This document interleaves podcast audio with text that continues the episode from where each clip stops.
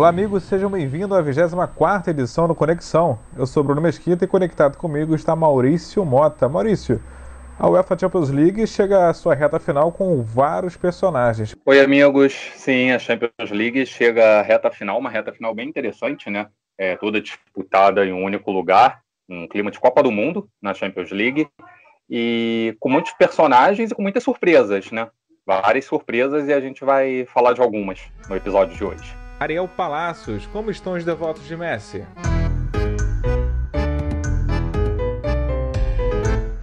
O pessoal está impressionado, é, mas o pessoal sempre tem fé em Messi, que é visto como o Messi-as, não, o Messias. Não é? Então, uhum. o pessoal, mesmo que o desempenho não seja lá essas coisas, o pessoal não perde a, a simpatia a torcida ou a militância é, por Messi. Então isso continua, mas vamos entrar nos detalhes agora daqui a pouquinho. Pois é, Ariel, tem várias situações, né? Se for parar para pensar para falar do Messi, né? Tem a temporada ruim, de fato aconteceu nesse ano, né? Também tem várias questões também, um ano totalmente atípico no futebol, não só no futebol, mas como um todo. Desgaste com a diretoria do Barcelona, né? Um projeto também que o Messi tanto é, pergunta e, e, fala, um projeto, um projeto de é, vitorioso, que, que é sempre tratado pelo jogador. Quer dizer, várias questões vieram trazendo também desgaste para o jogador e, e acontecendo também dentro de campo essa má atuação. Pois é, é um, são muitos anos, não é? É, é uma espécie de, de casamento. Né? Os casamentos você tem que cuidar, trabalhar, falar, conversar, dialogar, não é? Para que uma conquista a cada dia. É uma conquista a cada dia, é uma conquista a cada dia, não é? Então é, é preciso fazer esforços mútuos, não é? é levar as flores, é, convidar para um jantar, uma coisa. enfim. E o que parece que está acontecendo no casamento Messi-Barcelona é um pouco de tédio, é, alguns problemas que foram surgindo. Era um casamento de sucesso até agora, não é? E o pessoal se acostumou ao sucesso. Aí, quando começam a aparecer alguns problemas, esse casal não está acostumado a estes a estes problemas e então aí começam a surgir as divergências, as brigas. Fazendo um parênteses aqui para quem começou a ouvir o podcast, ah, ah, sei lá, quem não prestou atenção no começo, quem só pegou agora no meio da, da coisa, não estamos falando de não, não é um consultório sentimental, estamos falando da relação Messi-Barcelona, não é uma relação, um casamento que está é, está com problemas. É, e, e que é, o Messi já foi dando alguns toques para o Barcelona há bastante tempo, e o Barcelona era como aquele marido que não dá bola para as observações que a, a, a, o cônjuge ou a cônjuge faz, é, e agora a coisa está ficando complicada. Houve esse, essa goleada que o Barcelona levou, é, inesperada, inesperada ou talvez sim, talvez esperada, porque é, as coisas já não andavam bem. Então, houve uma pesquisa do jornal esportivo Léo, o principal jornal esportivo da Argentina, que indicou que eh, os argentinos são mesmo torcedores do Messi e não do Barcelona, porque aqui o Barcelona tem uma grande audiência, mas se deve isso ao Messi, porque 66% dos internautas nesta pesquisa online da, do jornal Alé indicou 66%, dois terços, consideram que Messi não deveria ficar no Barcelona. Então, é, é, uma, é um, grande, um grande mistério o que vai acontecer. Até porque muitos eh, dirigentes do Barcelona muitos intelectuais do Barcelona pensam no Messi como um, um integrante inevitável, inexorável do Barcelona para o resto da vida, já no futuro como ou como técnico, ou como alguma espécie de cartola, ou como uma espécie de embaixador de luxo do Barcelona eh, nas diversas eh, nos diversos eventos futebolísticos, eh, cerimônias pelo mundo. Então, quer dizer, a figura de Messi está tremendamente amarrada à do Barcelona, talvez de uma forma que não sei com quem poderia eh, comparar, mas é algo muito intenso, muito intenso. Ariel, a gente ouviu o jornalista da agência de notícias Associated Press, Thales Azzoni, que vive na Espanha, para falar de como repercutiu na Europa essa insatisfação do jogador. A grande questão que fica é se o Messi continua ou não. É a única coisa que o torcedor do Barcelona quer saber nesse momento.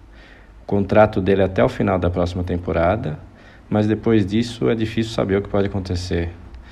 O Barcelona sempre disse que teve a certeza que o Messi acaba a carreira com o clube E o argentino também disse que não deu, nunca deu nenhuma dica de que pretende sair para algum outro clube. Mas as coisas foram um pouco diferentes nessa temporada. O Messi demonstrou publicamente que não estava contente com algumas, com algumas decisões do clube. Ele usou o Instagram para soltar notas criticando o clube, disse publicamente que não achava que o time estava pronto para ganhar Champions. Enfim, como nunca, ele deixou claras suas opiniões e mostrou que não estava contente. Muita gente viu isso como um sinal de que talvez as coisas tenham mudado e que ele tenha mesmo se cansado da situação em Barcelona. Talvez queira buscar novos ares, enfim. Difícil saber se esse é o caso e vai depender muito do que aconteça nas eleições do ano que vem. Vai ser crucial que ele esteja de acordo com a escolha do novo presidente e que esteja feliz com o trabalho do novo técnico que deve ser anunciado nos próximos dias. É, Maurício, você como entusiasta aí do futebol do Messi e também do Barcelona, né, do, do time catalão, que, que você destaca dessa, dessa atuação né, do Barça, né? É, a eliminação que causou a eliminação do, da Champions League e também a crise né, instalada de fato no Barcelona aí que clube tão esse vitorioso, mas que tomou uma goleada histórica de 8 a 2. É, a atuação do a atuação do Barcelona foi, foi vergonhosa, foi, foi atípica, foi catastrófica, mas pela temporada do Barcelona, estava na cara, para quem acompanha mais os jogos do Barcelona, estava na cara que um, um episódio desse ia acontecer. O Barcelona está muito bagunçado é, é, crises políticas. Esses são os principais problemas do Messi no, no Barcelona. O, o, Messi não é a favor da atual diretoria, o Messi não compactua com o presidente, o José Maria Bartomeu, e o Messi está esgotado. Eu também, assim como o Ariel deu vários exemplos, eu também nunca imaginei ver o Messi fora do Barcelona. Eu nem, nem mesmo uma possível volta volta não, né? Mas uma poss um possível encerramento de carreira na Argentina, eu nunca imaginei. Para mim, o Messi ia começar no Barcelona e terminar no Barcelona, né? Mas eu já estou achando que pode pode acontecer dele, dele vestir outra camisa, porque o Messi está esgotado, o Messi está cansado, o Messi está não, não aguenta mais, assim, ele quer ele quer ter um grupo para disputar, ele, ele quer ter um grupo para brigar por, por conquistas, sabe? Ele não tá, não tá pedindo nada demais. E os números do Messi não, não foram ruins. A temporada do Messi não foi ruim. O, o Messi, em 44 jogos, ele tem 31 gols e 26 assistências. O negócio é que tá faltando companhia ao Messi, tá faltando, tá faltando uma ajuda. Isso é que faz o Messi de repente querer sair, né? Foi, foi divulgada uma notícia no nesse último final de semana que o Messi já teria é, dito ao dirigente do Barcelona que, que quer sair. Eu acho que ainda pode haver uma reviravolta e ele continuar, principalmente se o presidente, o Bartomeu, ele antecipar as eleições, ele renunciar. Eu acho que isso passa muito pela permanência do Messi. Eu acho que o Messi está mais esgotado com a diretoria do que com o time. E o Barcelona precisa de mudanças drásticas, renovação, o Setien já foi demitido, oficialmente demitido. É, Fala-se é, que pode chegar o ex-zagueiro holandês do, do, Barcelona, também o Ronald Koeman, que dirige a seleção holandesa. O argentino Maurício Pochettino também está cotado. Mas então o treinador já está fora, muitos jogadores sairão do clube. O, após o jogo, Piquet, que é outra liderança do elenco, falou que se fosse preciso ele se colocaria à disposição para sair, para dar um gás novo, um ânimo novo ao, ao elenco.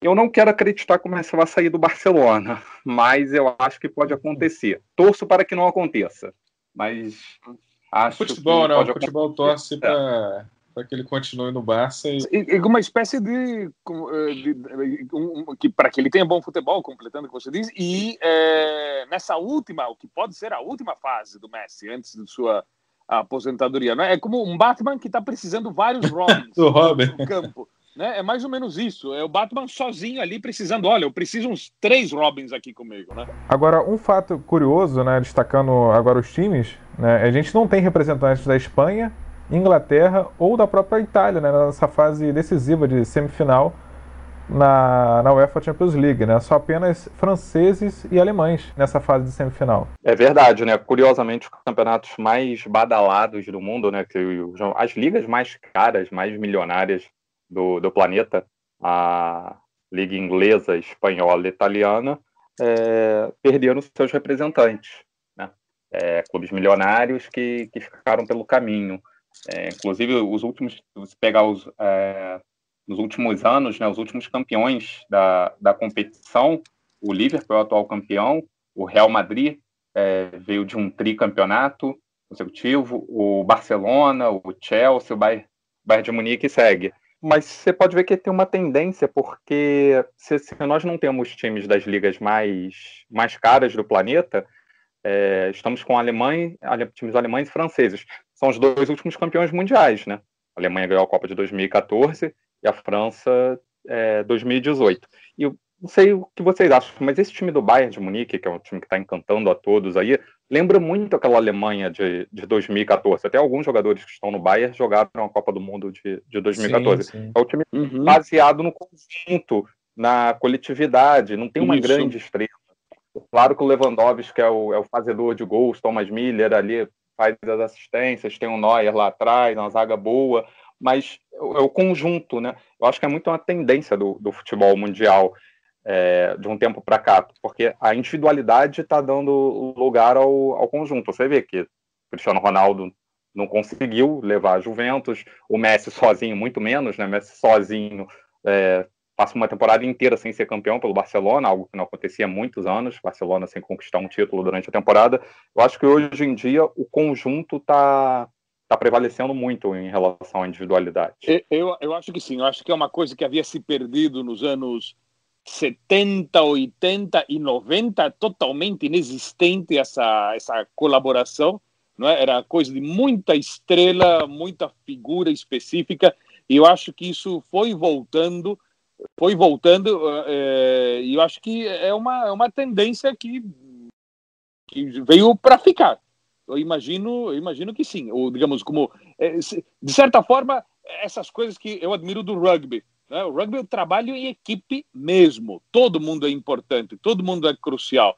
É, e todo mundo colabora, não é? Tem aquela coisa do fominha que quer brilhar no jogo e esquece do, dos colegas e acaba colocando em risco é, o, o, desempenho do time. Eu acho que no futebol é, é essa coisa deixou de ser a, a, a a loucura e, e, começou e o pessoal começou a pensar de uma forma um pouco mais é, humilde de colaborar com de colaborar com o outro. É, e nesse cenário também é que a própria FIFA vai, de fato, esclareceu né, que vai promover a premiação independente da, é, da pandemia, mas lógico, de forma consciente, vai ser de uma forma virtual e não presencial, como era os anos anteriores, e dá um leque maior de opções né, para a escolha de jogadores. Né? Quer dizer, antigamente a gente viu, antigamente, ó, até pouco tempo atrás, ano passado, a gente viu um domínio predominante né, entre Cristiano Ronaldo e Messi na disputa é, entre o melhor do mundo, né? Agora você tem várias mais opções, né, para detalhar e também escolher o The Best, né, o melhor jogador do mundo dessa temporada. A gente ouviu também aqui alguns comentaristas do, do esporte da Globo, o Paulo César Vasconcelos e o Alexandre Losetti, que vão falar, né, na verdade, um pouco sobre o, a carreira do Neymar e essa possibilidade dele conquistar pela, pela primeira vez né, o título de melhor do mundo, começando pelo PC. Salve simpatia! Tem um samba do Assis Valente que eu acho converso que se encaixa muito bem para o Neymar. Chegou a hora dessa gente bronzeada mostrar o seu valor. Essa é uma temporada que, diferentemente de outras, é, o Neymar não está vivendo com problemas de contusão. É, um exame mais detalhado da carreira dele entre 2014, com aquela entrada do Zúñiga, até 2020, nós vamos constatar que em alguns momentos decisivos é, o Neymar estava prejudicado por lesões. Dessa vez, não. Ele joga num Paris Saint-Germain que eu não considero coletivamente tão bem organizado assim. Mas ele, e tendo um companheiro como o Mbappé, é, cresce muito. É, na partida contra o Atalanta, O primeiro tempo do Neymar foi espetacular e o segundo tempo, a partir da entrada do Mbappé, foi excepcional. Tem tudo para ser eleito o melhor jogador do mundo não apenas pelo fato de que Messi e Cristiano Ronaldo não estão mais na disputa. Antes ele já estava com um desempenho que talvez o Cristiano pudesse ameaçá-lo, mas a última temporada do Messi foi bem abaixo do que ele pode render. Então eu creio, sinceramente, que chegou a hora dessa gente bronzeada mostrar o seu valor. E Neymar tem tudo para ser eleito o melhor do mundo. Então, Ariel, o PC fez uma brincadeira aí, né? Chegou a hora, de fato, do Neymar ser o melhor do mundo? Pode ser, não é? Eu acho que também já está nessas etapas assim de, de renovação. Eu acho que a renovação no futebol é essencial é, por uma questão até de desgaste físico, não é? Então eu acho que pode ser interessante, pode ser interessante. Neymar está com quantos anos neste momento? 20, 28, 28. Então, Neymar está no. Não é mais um menino, né? É, é, mas hoje em dia eu acho que ainda é um menino. Hoje em dia ainda é um menino.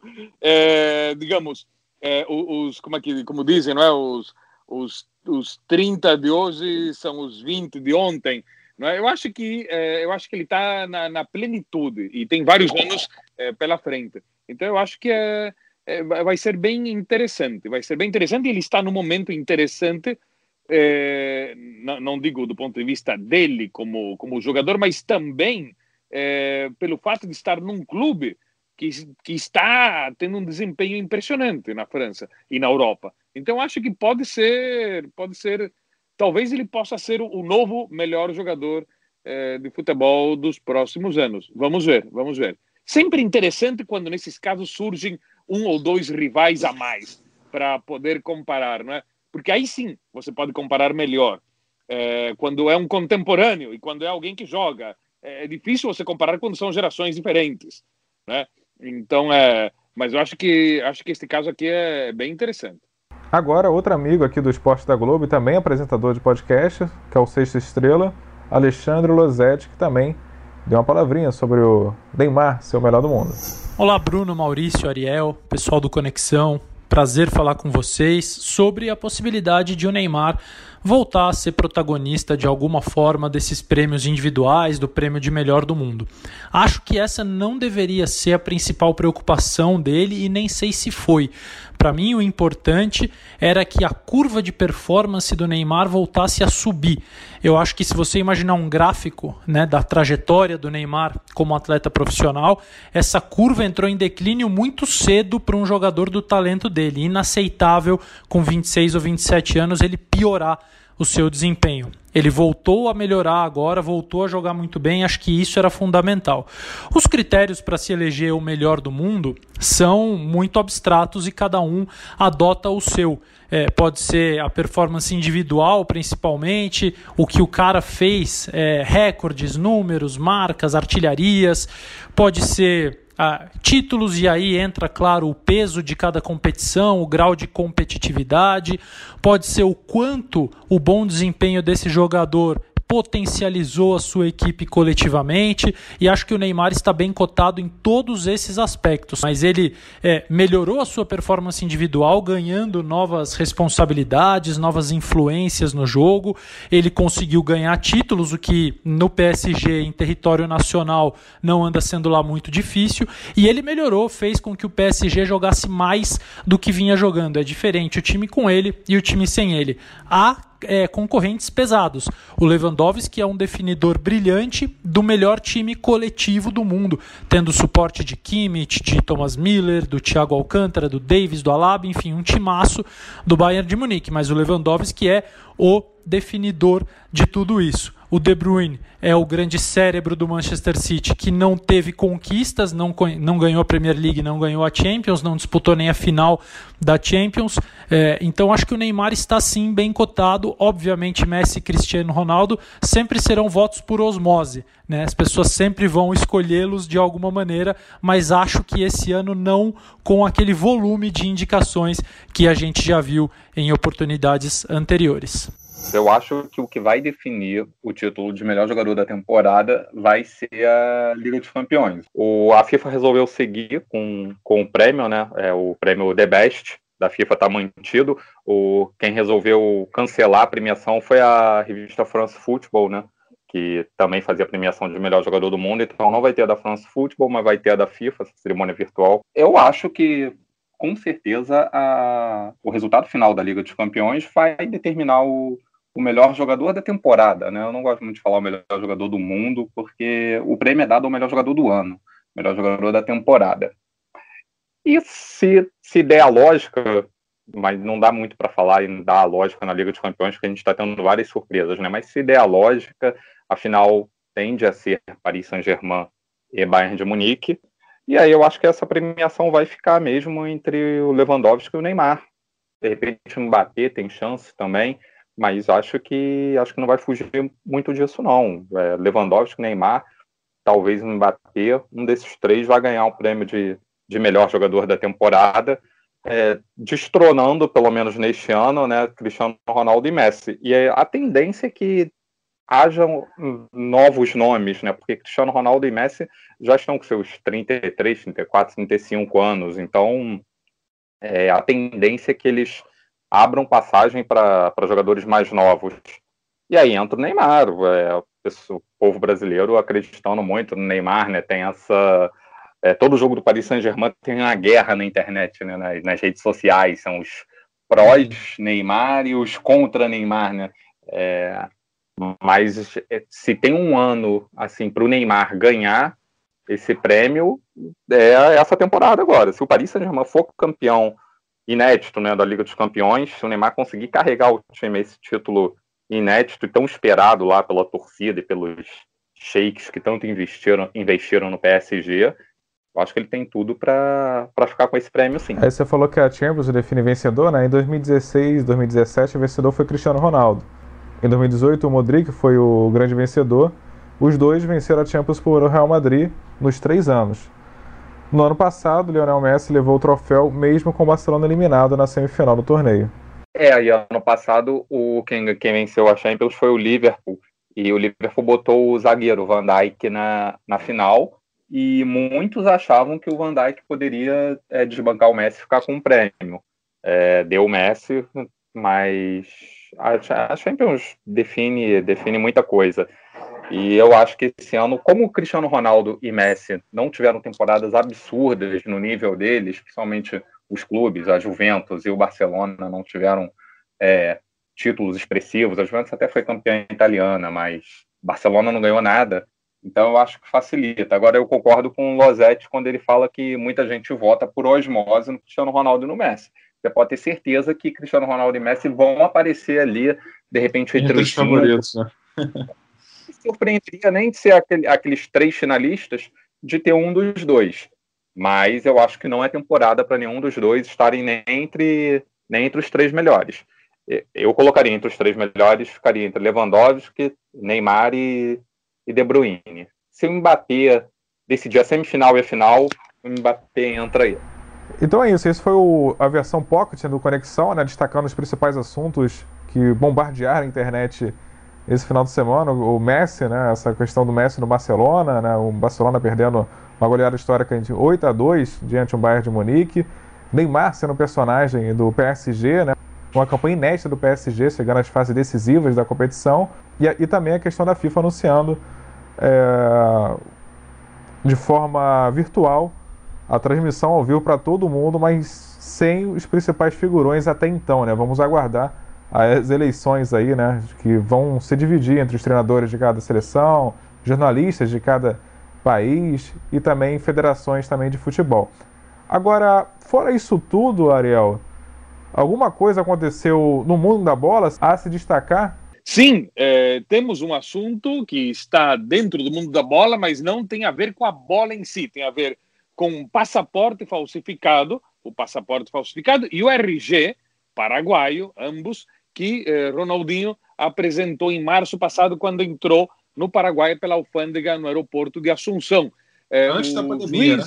Antes da pandemia, poucos dias antes que o Paraguai ficasse blindadíssimo eh, devido à pandemia ele, o juiz Gustavo Amarija, em Assunção, que é o encarregado do caso Ronaldinho, ele anunciou que a audiência com o ex-jogador e com seu irmão é, que estão presos em prisão domiciliar num elegantíssimo hotel boutique, hotel de luxo no centro de Assunção, a três quadrinhas do Palácio Presidencial Paraguaio. Bom, esta audiência será no dia 24 de agosto, às 14 horas, daqui a poucos dias. Né? E aí, nessa audiência, o juiz definiria a situação dos dois. Né? Ele vai analisar o pedido que a promotoria paraguaia fez. Os promotores indicam que detectaram, segundo eles, que Ronaldinho participação, não teve uma participação direta no planejamento da obtenção desses documentos falsos, né?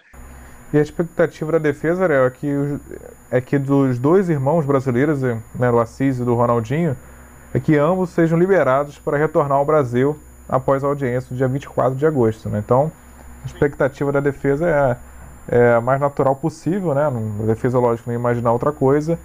Mas, mas a questão é essa: dado a declaração do juiz, né, da, da sentença, é que os dois irmãos sejam liberados para retornar. É uma promotoria que está sendo bastante solícita é, com os irmãos, é, os dois irmãos, não é? Então é agora só falta esperar a decisão do juiz, mas como dissemos, tudo indica que será favorável também. Exatamente, aguardar a justiça, no caso como você destacou, de outro país, né? Então os trâmites são diferentes comparados ao no, como você está no seu país de origem. É, obrigado, Ariel, pelo destaque também, né? Outra informação aí que surge, então, no nosso radar, né? No próximo dia 24 eles têm esse caso Ronaldinho Gaúcho. E agora você, Maurício, qual o seu destaque final aqui no Conexão? É aguardar os jogos decisivos da Champions? É, é vamos, vamos aguardar, né? Vamos ver quem, quem vai ser campeão da, da Champions. Se, se o Bayern comprova a teoria de que o melhor time deve ser o campeão ou se vamos ter um campeão inédito. É, RB Leipzig, Lyon e PSG é, percorrem essa conquista inédita na, na competição e depois da gente ver o campeão, dá para a gente visualizar um pouco melhor quem, quem vai ficar com o prêmio de melhor jogador da temporada. Bom, então chegamos ao final do programa.